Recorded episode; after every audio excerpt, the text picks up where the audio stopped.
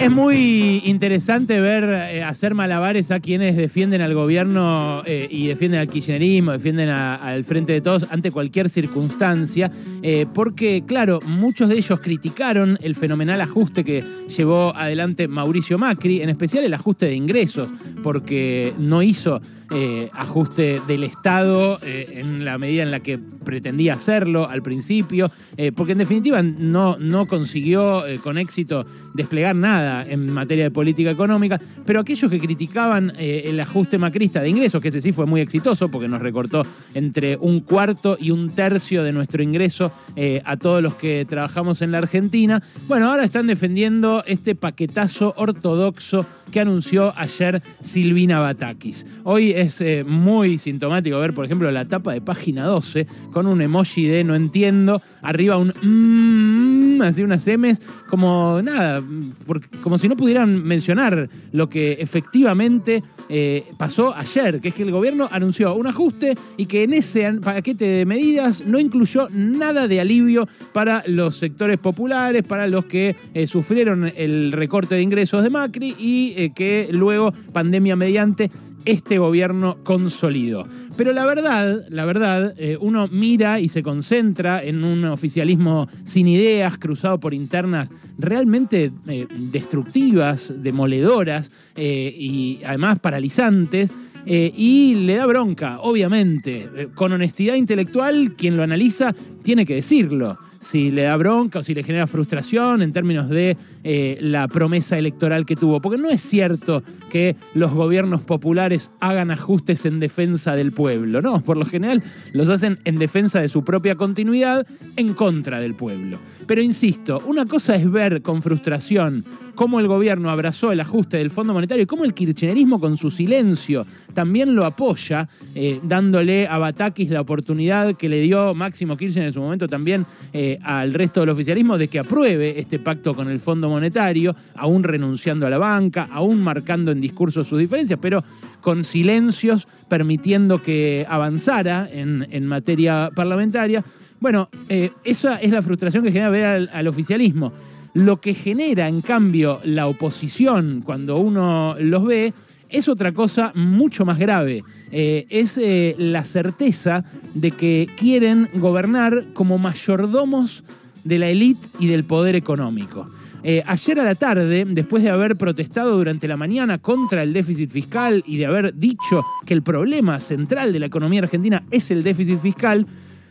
una parte importante de la oposición presentó un proyecto de ley para eliminar el impuesto a la riqueza. Sí, lo publicitó sobre todo Martín Tetaz, que lo defendió eh, como pudo hace un ratito acá conversando con Reinaldo Sietecase, pero lo apoyaron muchos otros eh, diputados de la oposición. Es un proyecto para eliminar lisa y llanamente el impuesto a los bienes personales, que es el impuesto más justo que tiene la Argentina en su estructura tributaria federal eh, y que complementa los impuestos al patrimonio que tienen las provincias que, eh, perforados por valuaciones fiscales truchas, aportan muy poco al funcionamiento del Estado.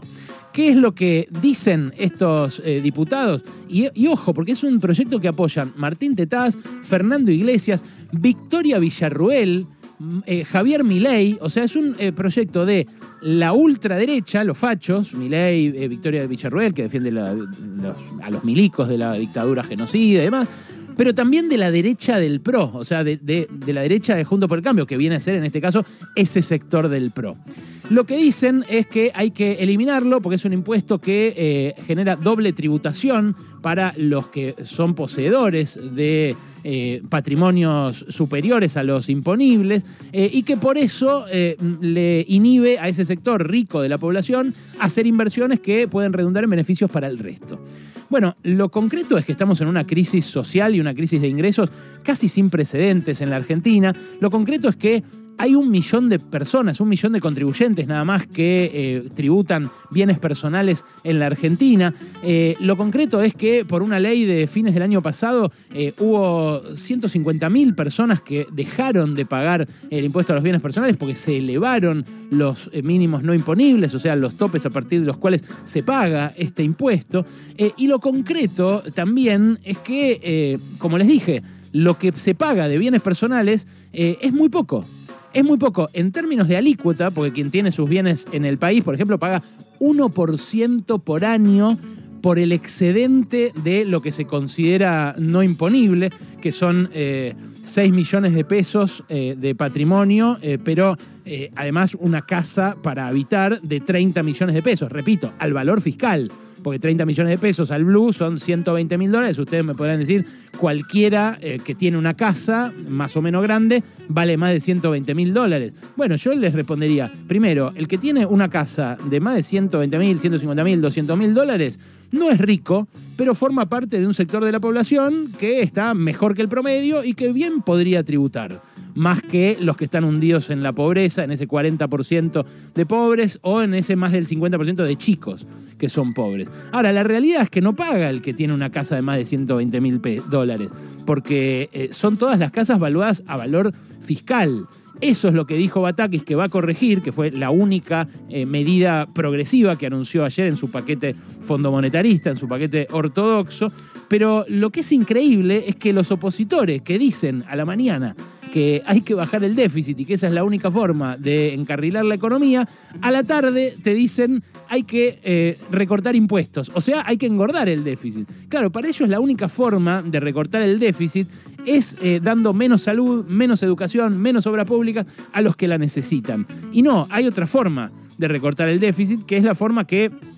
un gobierno que defienda efectivamente a las mayorías populares debería encarar. Porque es cierto que tener déficit no es progre, ni de izquierda, ni copado. El Estado tiene que ser solvente y tiene que poder financiar cuando necesita entrar en déficit, financiarlo de alguna manera eh, genuina, que no sea solamente imprimir pesos, pues si no sería fácil, imprimiríamos todos los pesos para eh, que todos sean felices y chau. Bueno, no es tan sencillo, así como tampoco es tan sencillo como decir la inflación es solamente hija de la impresión de papel y no lo es, por ejemplo, de la puja distributiva o de la inflación de ganancias por parte de las grandes corporaciones. Bueno, eh, como eh, dije, hay solamente un millón de contribuyentes que serían beneficiados por este, esta propuesta de estos diputados que se proponen como eso, como mayordomos del poder económico, como capataces de los ricos eh, en, en la materia parlamentaria, pero no son los únicos, porque mañana va a haber un lockout patronal de las entidades de la mesa de enlace agropecuaria, un cese de comercialización para presionar justamente también al gobierno para que no grave a aquellos que se beneficiaron con la suba de los commodities por la guerra, que son básicamente las grandes empresas exportadoras. Ellos dicen que eh, el lockout es porque falta gasoil, porque falta fertilizantes. Eh, la verdad que eh, el gasoil lo tuvieron recontra subsidiado todo este tiempo. Eh, y el eh, fertilizante, que es cierto, escasea, eh, es un fertilizante que se importó al tipo de cambio oficial. Entonces, nada, de vuelta, el impuesto a los bienes personales, que es recontra progresivo, que efectivamente no paga por los 30 millones de pesos de la casa habitación, eh, porque eh, a partir de ahí, a partir de ese umbral que te digo de 30 millones de pesos, se computa valor fiscal, entonces no es que eh, se, se, termina pagando una fortuna en caso de tener una casa propia, es un impuesto progresivo. Las retenciones también podrían haberlo sido, si las hubieran aumentado, habrían evitado el espiral inflacionario de, estas últimas, de estos últimos tres meses, cuatro meses. Entonces,